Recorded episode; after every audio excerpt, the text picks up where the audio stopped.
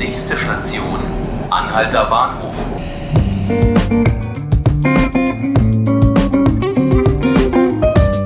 Herzlich willkommen, liebe Zuhörerinnen und Zuhörer zu 5 Minuten Berlin, der Podcast des Tagesspiegels. Wir können ja mal gerade einen Test machen. Schauen Sie mal kurz an sich runter. Ist der Pulli oder das Hemd, das Kleid, was auch immer Sie gerade tragen, ist der voller Flecken oder aus dem letzten Jahrtausend? Dann habe ich wahrscheinlich heute das richtige Thema für Sie. Oder vielleicht auch nicht, das müssen Sie dann entscheiden. Äh, hängt von Ihrem Modeinteresse ab, denn es geht bei uns um die Berliner Fashion Week. Die startet heute nämlich und verlegt ihr Programm immer mehr ins Netz. Bevor ich dazu gleich mit unserer Tagesspiegel-Mode-Expertin spreche, wollen wir aber kurz einen Blick darauf werfen, was heute sonst noch so wichtig wird. Groß wird natürlich die Handball-WM. In den ersten Spielen lief es ja noch weitestgehend gut für die deutsche Mannschaft. Jetzt aber tritt das Team unter Trainer Christian Prokop gegen den amtierenden Weltmeister Frankreich an. Anpfiff ist um 20.30 Uhr. Falls Sie Interesse haben, das Ganze wird auch im Fernsehen übertragen. Nächster Punkt auf dem Tagesplan ist die Bahn. Deren Chef Richard Lutz trifft sich heute mit Bundesverkehrsminister Andreas Scheuer von der CSU. Momentan sieht der Plan so aus, dass Bahnchef Lutz erläutert, wie der Zugverkehr wieder zuverlässiger und pünktlicher werden kann. Ähm, ich würde sagen, na dann viel Glück dabei. Außerdem werden heute auf einer Pressekonferenz die Pläne für einen Erweiterungsbau des Bundeskanzleramtes vorgestellt. Bislang waren die Infos dazu eher begrenzt. Anlass ist, dass der Platz im bisherigen Haus langsam knapp wird, weil das Kanzleramt seit seiner Eröffnung 2001 immer neue Aufgaben übernommen hat. Der neue Bau soll nun im Kanzlerpark auf der anderen Seite der Spree entstehen und durch eine Brücke mit dem Amt verbunden werden.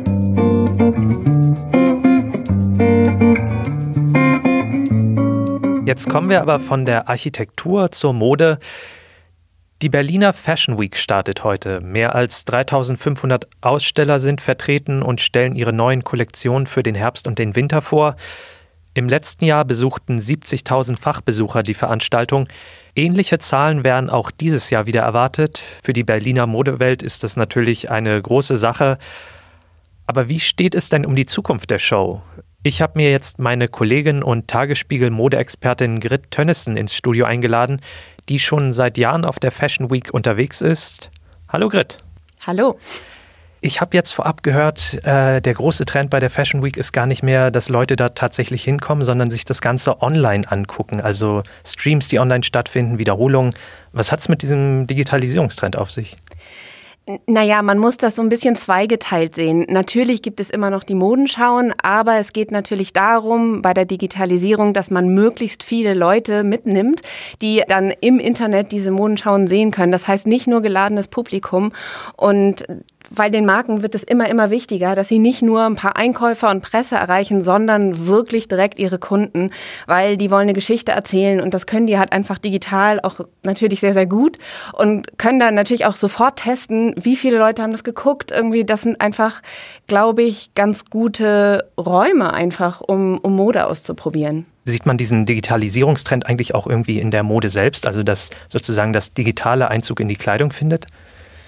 Auf jeden Fall sieht man das. Äh, es ist natürlich zum einen so, ähm, dass es intelligente Kleidung gibt und daran wird auch immer mehr geforscht und es gibt auch immer mehr Förderung dafür, gerade auch hier in Berlin.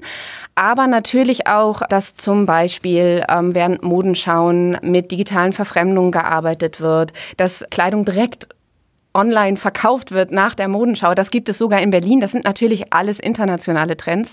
Das heißt, auch das Modenschauen live gestreamt werden, ist jetzt kein Berliner Phänomen, aber es ist hier halt relativ neu und es wird auch sehr viel intensiver gemacht als in den vergangenen Saisons. Und Berlin versucht schon digital einfach auch Vorreiter zu sein, was die Technik angeht. Das heißt, irgendwie mit Startups zusammenzuarbeiten oder versucht Startups mit Modedesignern zusammenzubringen, irgendwie die dann was Neues machen, was äh, mit intelligenter Kleidung zu tun hat. Berlin hat ja, oder die Fashion Week hat ja häufig so diesen Ruf gehabt, irgendwo so zwischen B-Klasse und A-Klasse unter den Fashion-Shows zu sein, also nie so ganz zum Beispiel an New York, Frankreich rangereicht zu haben, aber immer so auf so einer Schwelle zu sein. Mal sehen, in welche Richtung es sich entwickelt. Wie entwickelt es sich denn momentan? Also wie ist es jetzt in der A-Klasse angekommen? Ist es abgesunken? Wo würdest du die Fashion Week in Berlin verorten? Äh, ich, ich finde, das ist ein schwieriger Ansatz, weil natürlich sagen alle, die in Berlin hier Mode machen, wir wollen uns gar nicht mit Paris oder mit London oder mit Mailand vergleichen, sondern wir sind Berlin und wir sind anders. Und ich glaube auch, dass es äh, gar nicht möglich ist, wie Paris zu sein. So groß wird es hier nie werden. Andererseits ist Berlin halt ähm, sozusagen die Hauptstadt von Deutschland und Deutschland ist ein wahnsinnig wichtiger Markt, weil er einfach sehr, sehr groß ist. Und es kommen ganz viele Leute hier hin. Nichtsdestotrotz ist es im Moment schwieriger, weil Berlin auch noch nicht so etabliert ist, auch wenn es die Fashion Week jetzt schon seit zwölf Jahren immerhin gibt. Aber es ist so, dass viele Händler im Moment schwierige Zeiten durchmachen. Die Umsätze brechen ein. Das lag auch an dem langen Sommer. Niemand ist in die Geschäfte gegangen, äh, hat sich für Mode interessiert. Das liegt auch daran, dass wir insgesamt natürlich einfach einen wahnsinnigen Konkurrenzkampf haben. Es gibt viel zu viele Billiganbieter. Es gibt auch viel zu viel Überproduktion.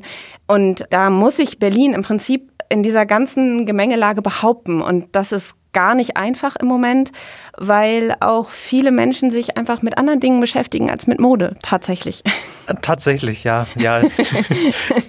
ähm, aber das ist spannend, dass du das ansprichst, so diese, diese Nischensuche, also dieses Gucken, das ist ja auch ein großer Trend jetzt unter Kleidung, einfach Nachhaltigkeit und sowas dafür mhm. zu sorgen, gegen den Trend von Billigproduktion oder von Überproduktion.